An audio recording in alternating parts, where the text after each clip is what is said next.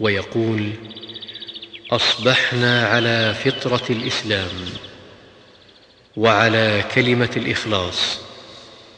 وعلى دين نبينا محمد صلى الله عليه وسلم وعلى مله ابينا ابراهيم حنيفا مسلما